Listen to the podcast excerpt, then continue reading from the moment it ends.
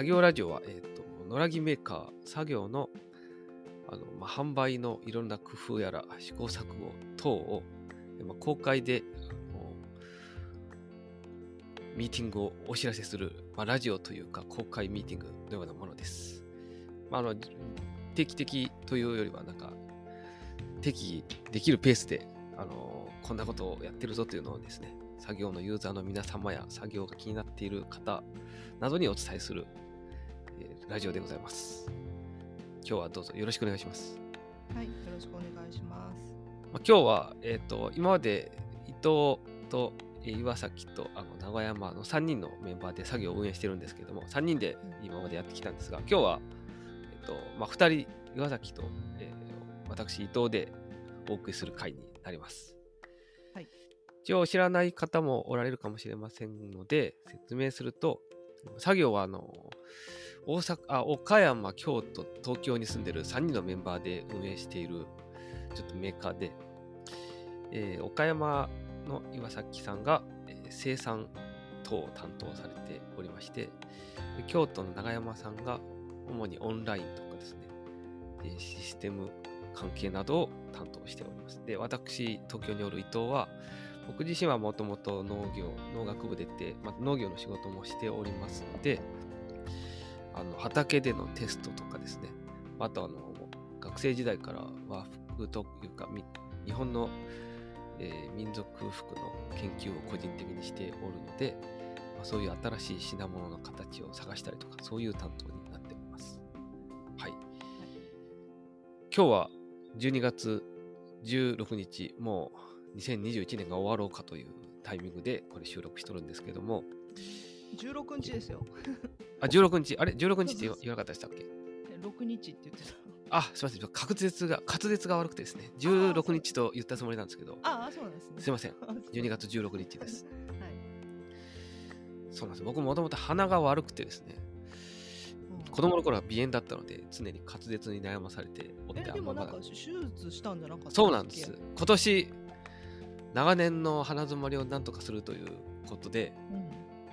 鼻のね、中心にある、あ鼻の中にある壁が曲がってるっていう、微中核湾曲症っていう症状があったことが最近分かりまして、でこれまっすぐにするとだいぶ鼻詰まりが改善するぞっていうことを知って、そう。うん。で手術したんです。うん。春ぐらいに5ですよね。日間入院してだいぶマシになりました、そうなんですね。劇的にまあ滑舌はちょっとねな治ってないんですけど。も劇的に良くなりました。鼻は通るようになりました。へすごいです。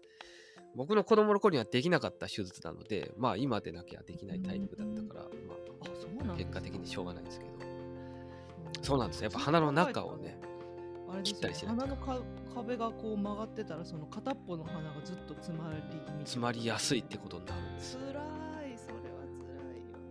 これがで僕の場合これが基準だったのでなんか不具合ですけど、まあそんなもんかと思って生きてきたんですけどうんうんうんうん。改めて通るっていう生活になってみると革命的ですね。ほんまに。そうなんですね。あのはこれが余談が続いてますけどこの歯歯のね口が乾かなくなるので鼻詰まりがないと。そうすると虫歯になりにくくなるんですよ。めちゃくちゃ、えーすごい全部つながってるんですね。そうなんです。だから歯なんかやたら頑張って磨いてるのに虫歯になるなっていう人はうん。鼻を疑ってもいいかもしれません。なんか鼻がよく詰まってる方は頑張って虫歯にならんように磨いたりいろいろしてもなりやすいのでちょっと鼻からアタックするっていうのもおすすめ。無意識に口呼吸になってて乾きがちってことなんですね。そうなんです。おっしゃる通りです。で、まあ、寝てる時もそうですし。うん寝てる時は一番リスクが虫歯は夜活動してますんでえそこがね結構盲点なんです。現代医学というか。みんなバラバラにやってますんで歯医者ーさんは別にまあ歯のことしか見てませんから。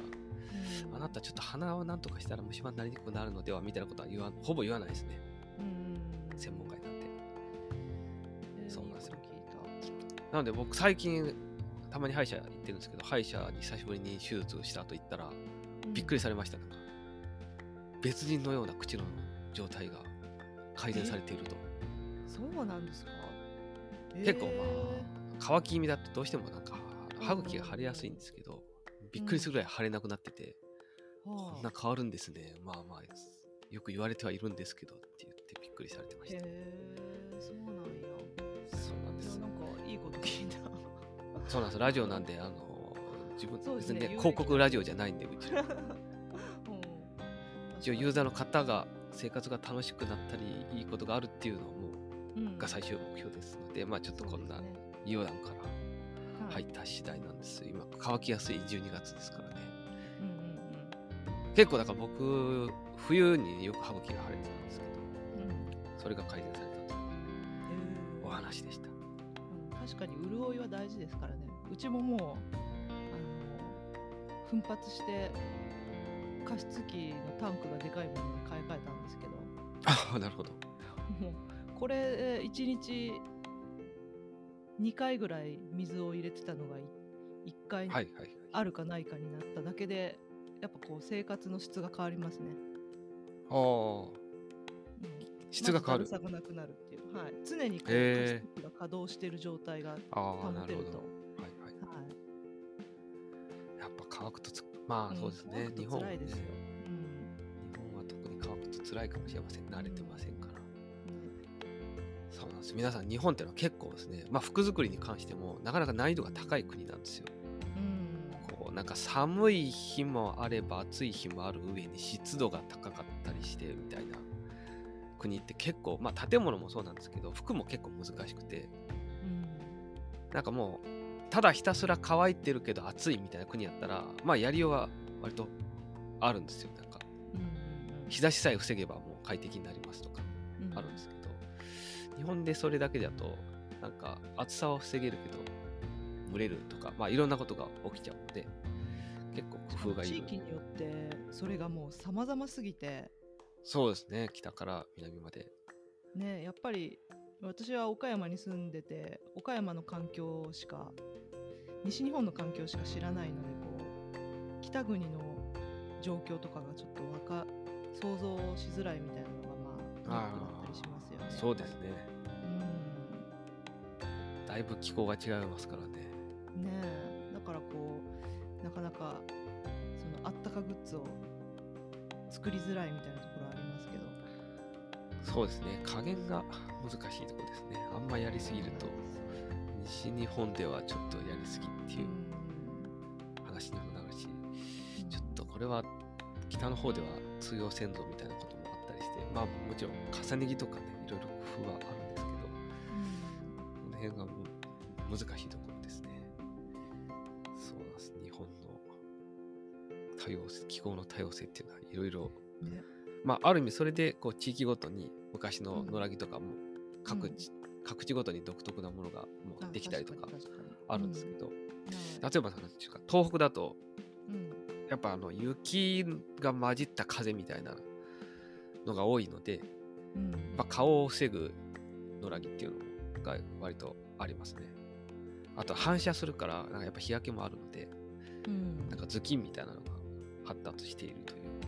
あそうですよね。なんか昔の写真とか見るとやっぱほっかむりしデフォルトですよね冬のそうそうそう。作業では。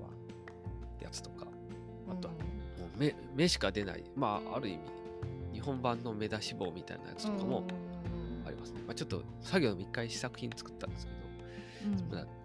ちょっとこれ売る,、ま、売るのちょっと時間かかるなと言って世には出てないんですが、まあ、そのような多様なあの工夫が結構各地に蓄積されておるという。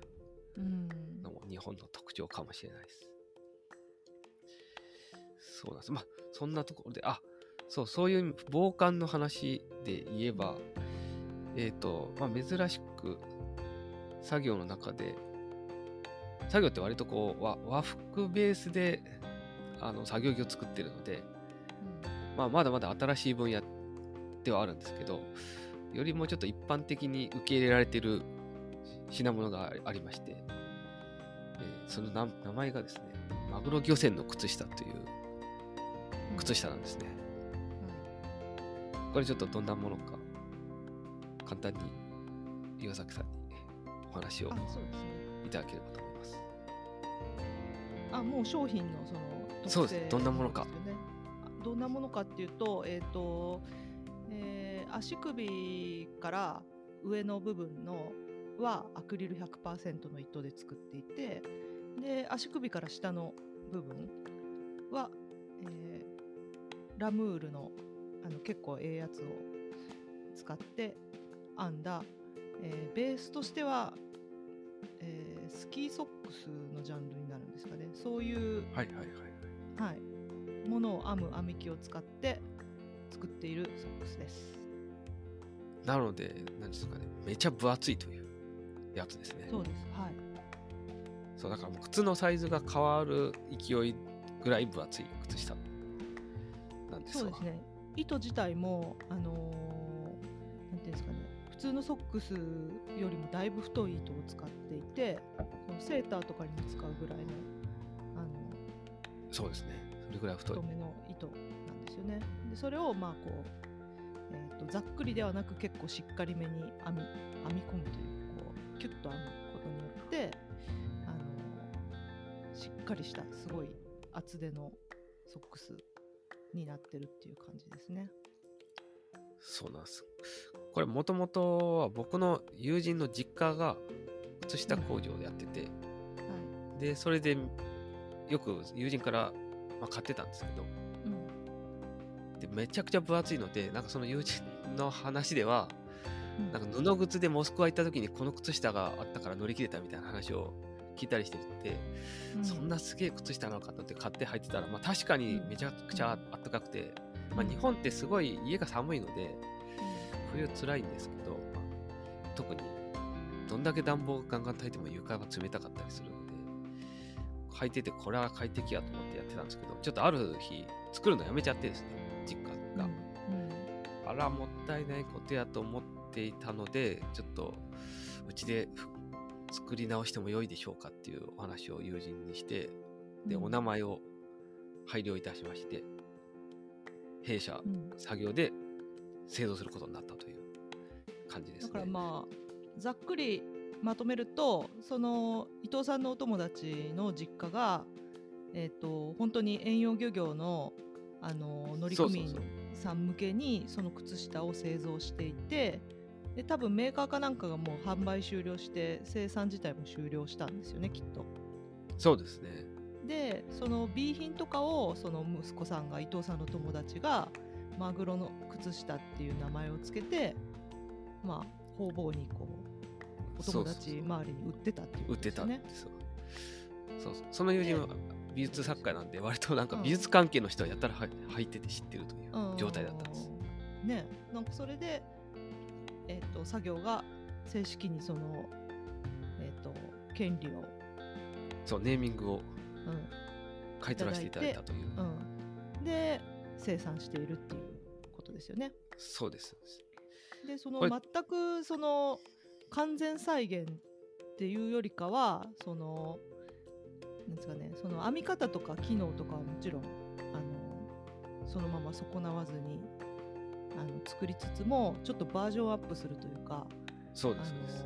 糸の質を上げたり滑り止めをつけたりあとはそのゴム、えっと、履き口のゴムをちょっとだけ緩くするとかあの、うんまあ普段履きにしてもあの不便がないようにむかあ昔っていうかそのお友達そうですね。バージョンだと本当に屈強なあのそうなんですよ。やつでしたからね。頑丈極まりない感じで。ウール自体もあの脱脂してない脱脂って言ったら、えっと、油を抜いてない状態でその水を弾くようにあの、はいはいはいはい昔のフィッシャーマンズセーターみたいな感じであのなるほどな。ソモっていう糸を使ってたんですけどはいはいはいはい。それはあのすごく頑丈だしあの防水性もあるんですけどやっぱりちょっと肌触りに関してはちょっとだけあの劣るので、まあ、素肌、ね。あ素足に履いても、うん、あのチクチクしないようにちょっとあのふわっとした風合いのいいウールに変えたみたいな感じで。あとはちょっとナイロン紺のものにしてその辺のあの屈強さと耐久性をちょっとだけプラスしたみたいな。そういう改良がしましたね。なんかちょっと変わって変えてはいるという、はい。よよりよりよ今に合う感じにしたっていう感じですね。これでもなんか意外にこんな分厚い靴下を作れるとこもあんまりなくてこそうですそうです。はい。新しい機械だと作れないという感じなんですかねいやえっとねあのそれはちょっと誤解があるんですけど新しい機械でも作れるんですけど、ああなるほど。あの需要がそのスキー自体もだんだん、あのなんですかねスキープレイヤーあスキー人口も減っており。はいで糸自体がそのえあのそういう防寒っていうのがもうウールっていうよりかは、その機能性が高い、あはいの河川の糸の方流れが変わってきているので薄くてもあったかいみたいなそっちの方にあの靴下の主流がこうあったかソックスのなるほど軸足が変わったので、はいその機械自体をもうあのキープしている工場が少なくなったっていう感じですね。ああなるほどなるほどうん新型とか旧型とかではなくそもそも太い糸で靴下を編める工場が減っているというそうですそうです。ことなんですね。はい。はい、もう機械を取り替えて全部そういうあの、はいはいはい。細い糸。で編むような編み機はい。にこう変えてるっていう。工場が多いっていう話を今作ってもらってる工場の人に聞きました。でそこの工場もその昔から持ってるあの編み機であの太いゲージの編み機でこう作り続けてたんですけどなんかあのまあうちがまあほぼほぼほぼほぼっていうかまあ確実に毎年発注が来るのでで生産数もちょっと増えてきたから今年はいはい補助金で機械買ったわとか言って、へえうん、なんか1台導入して それは嬉しい話ですね。そうなんですよ。いやーやっぱり必要なものは必要であるということをやっていくとこう生産現場の方もやる気が出るという、そういいですよ。話ですね。まあなんかあとはその海外からその防寒ソックスの需要みたいなのがあー。オーダーみたいなのがはい。入ってきて今までは全然なかったらしいんですけどえー、なんでなんでしょうね。そういうのもねなんでなんでしょうね。なんかこ今年急に入ってきたんやみたいな。でそっかそれでみんな。対応するためにもした。ー興味深い現象ですね。うんまあでもやっぱり効果がすごい大きいから生活のなんか体感が変わるっていうのはすごい品物だなと思いますね。うん、そうですよね。快適さが体でわかるっていう。うん、しかも今現状の値段は2000円前半ぐらいですけど、うんそれでなんか寒い辛いみたいなのがなるっていうのはすごいなと思いますね。結構僕の友人はなんかアトリエで作業したりとか、まあ、自分で古民家を改装して使ってたりする人が多いので、はい。なんかそういう人からはなんか絶賛の声が割と多く届きますね、寒いんでやっぱりあの。その編み方のベースとしてはあのマグロの靴下をちゃんと踏襲しているのであのなんていうんですかねウールのソックスはまあもちろんいろんなところで流通してるんですけどそのどちらかというとその風合いを重視した編み方になっているソックスがうんうん。なんかわりかし多いかなっていうはい印象で、あのまあふわふわであのなんかこう包み込むような柔らかい質感のものみたいなのが、まあ、多い中でうんうん。結構がっしり編んであってはい。あのまあボリュームもあるし重量もあるみたいな。でこう、まあ、洗濯機で丸洗いしてもこうよれにくかったりうん。毛玉もそこまでできにくかったりみたいなのが、まあ、ちょうどこうなかったところなのかなっていう、ま確かに。感覚肌感だけですけどね。調べたわけではないですけど、まあ、そんな印象ですね。そうですねうんそういう意味では確かにないかもしれないですね。かも本当にスキーソックスみたいな感じですね。スキーソックス自体も最近なんか似たやつがはいはい。そのマグロを正正式に、まあ、あの生産する前に、まあ、例えば LLB のごつめああ、はい。ウールソックスとか、まあ、あの買ってみたりとかしたんですけど、はまあ、やっぱりないマグロっぽいのがないっていう印象だったのでこれはいけそうやっていうので作ったってい。うのはありますね。なんか、まあ、あんま頑張る気が起きなかったのかもしれないですね。なんか、確かに。靴下頑張って売るより、なんかうん高い防寒ジャケット作って売った方が儲かるといううん話があったりして、そうすると優先度が下がったりするのかもしれないまあでも、かなり生活環境の改善には貢献していると思いますね。いい品物だと思いますわ。そうなので、こう、普段作業の、あの、あのなんですか、羽織とか、音符とかを買ってない方も、なんかどっかから噂を聞きつけて、うん購入されることが多い品物になってて、そうなんですよねここら辺が興味深いところではあるんですけど、なんか知らないところで紹介されててバーってこう発注がつく人ああ、そうですね。なんか、ねえらいまとめ買いする人今日いるなとか、なんかそういう日がありますね。うんそうなんですよねそうです。まあ悩みっていうほどではないんですけど、マグロ漁船の靴下のみ買って、他の品物にあんまり興味ないままという方もまあおられたりして、まあそれはそれであの全然お役立ていただければいいんですけど、メーカー全般としては、なんかそこからもより流れがあるといいなというのは、ちょっと昨今の課題ではありますね。うんそうまあでも、靴下は靴下でね、愛用していただける方がおるのはありがたいことですので、それは良いかなと。ねすごいですよね皆さんやっぱりあのーなんていうんですかねそのとにかく快適に。過ごしたいっていうこう欲というか気持ちが強いんでしょうねなんかまあ、やっぱ寒いのって辛いですからねどこ。から探してきたんやろうみたいな気持ちですもんね。あーいやみんなただただただ耐えてるんですよね、日本の生活環境に。ねえ。で、なんか辛いなと思っ、まあ良くも悪くも辛いなと思い始めた12月1、2ヶ月なんかいつバタバタしてると暖かくなってくるから、まあいっかってなっちゃうんですけど、やっぱ辛いんですよ。っていうのが多分ね、現状かなと思ったりするんですよね。家とか、僕も家直す仕事も結構あるので、家とかよく見ると、いや、これ、これで冬越してんのかいなって思う家とか、結構昔の家とかあるんですよね。うん。で、まあなんとか乗り切っちゃうんですよね、2、3ヶ月ぐらいだとうん。。それで温存されてるんだなっていう感じはしますね。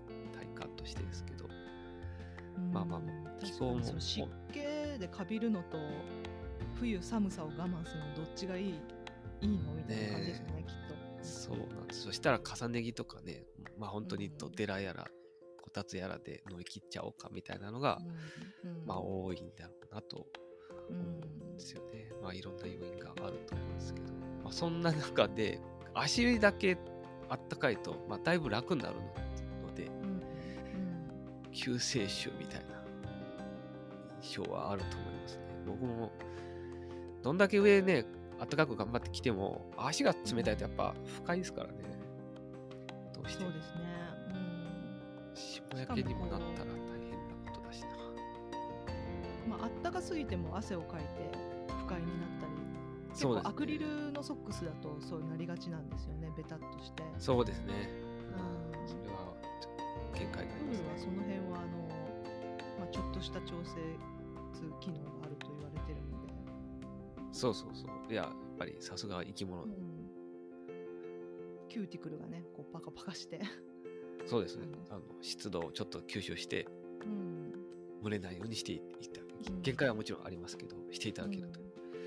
だから僕の仕事であのモンゴルの羊毛を羊さんの毛を使った断熱材をああの日本で地道に販売するっていう仕事をしてるんですけど、うん。まあそれもやっぱりまあだから服と建物結構似てて、うん。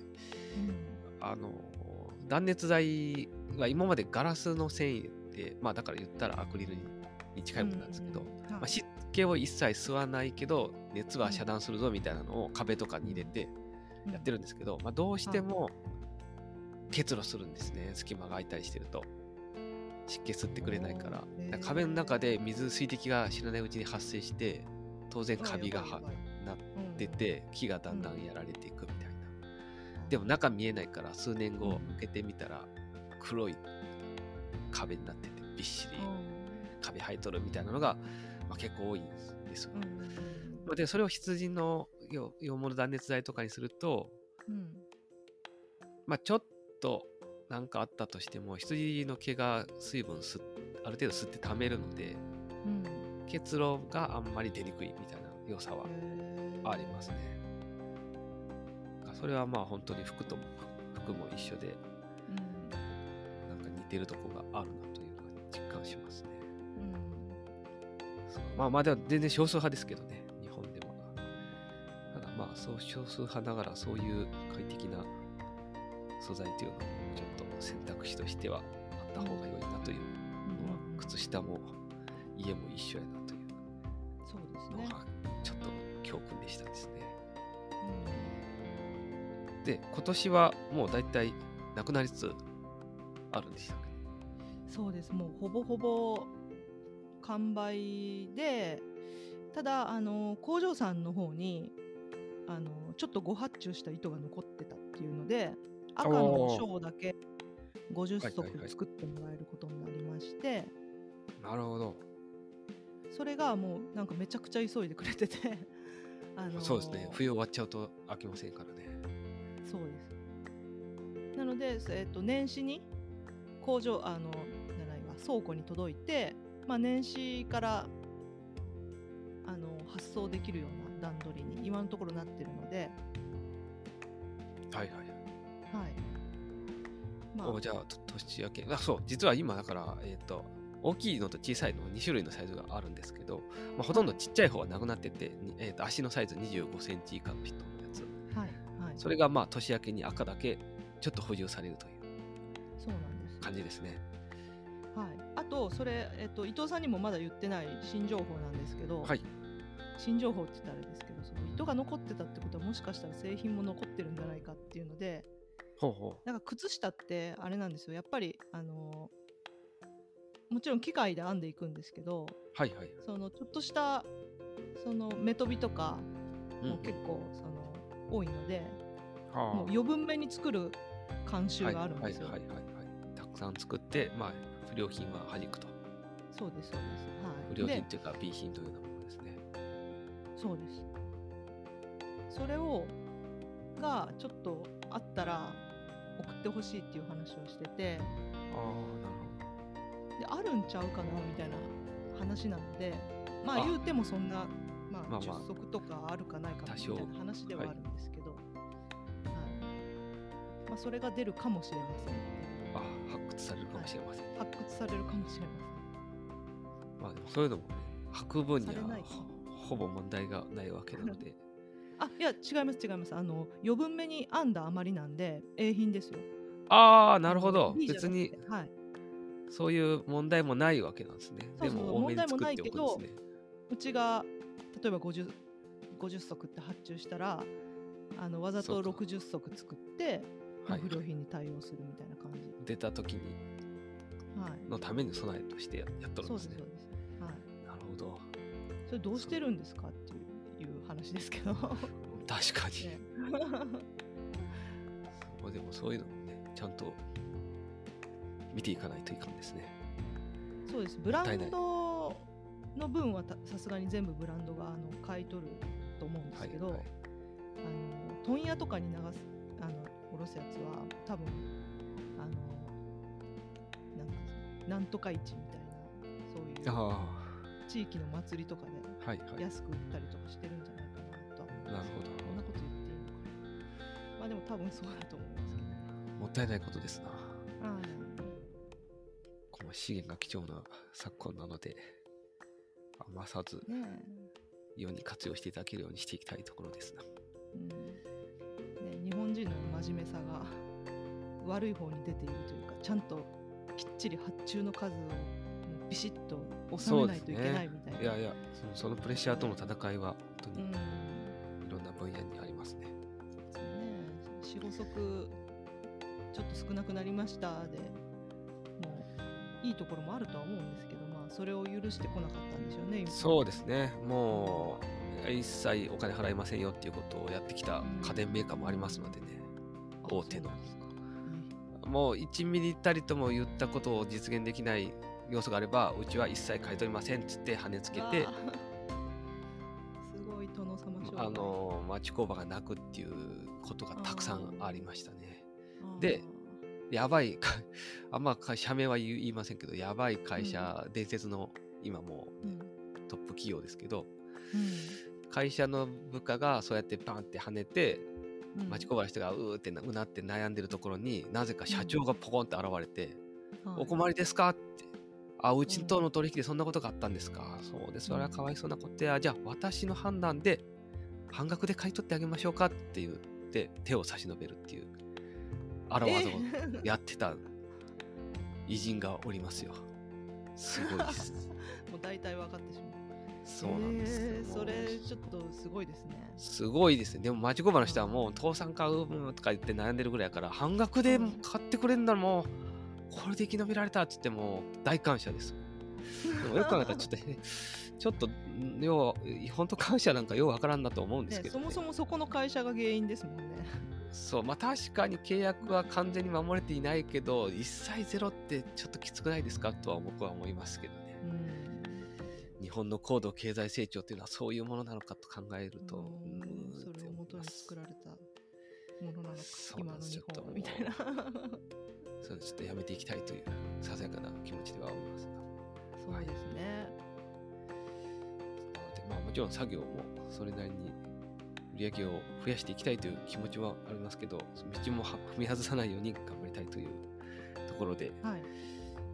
今日はまあちょっとワンテーマ、ワン収録でいこうかなと思っておるので、はい。一旦このマグロ漁船の靴下の回はこちらで締めたいと思います。はい。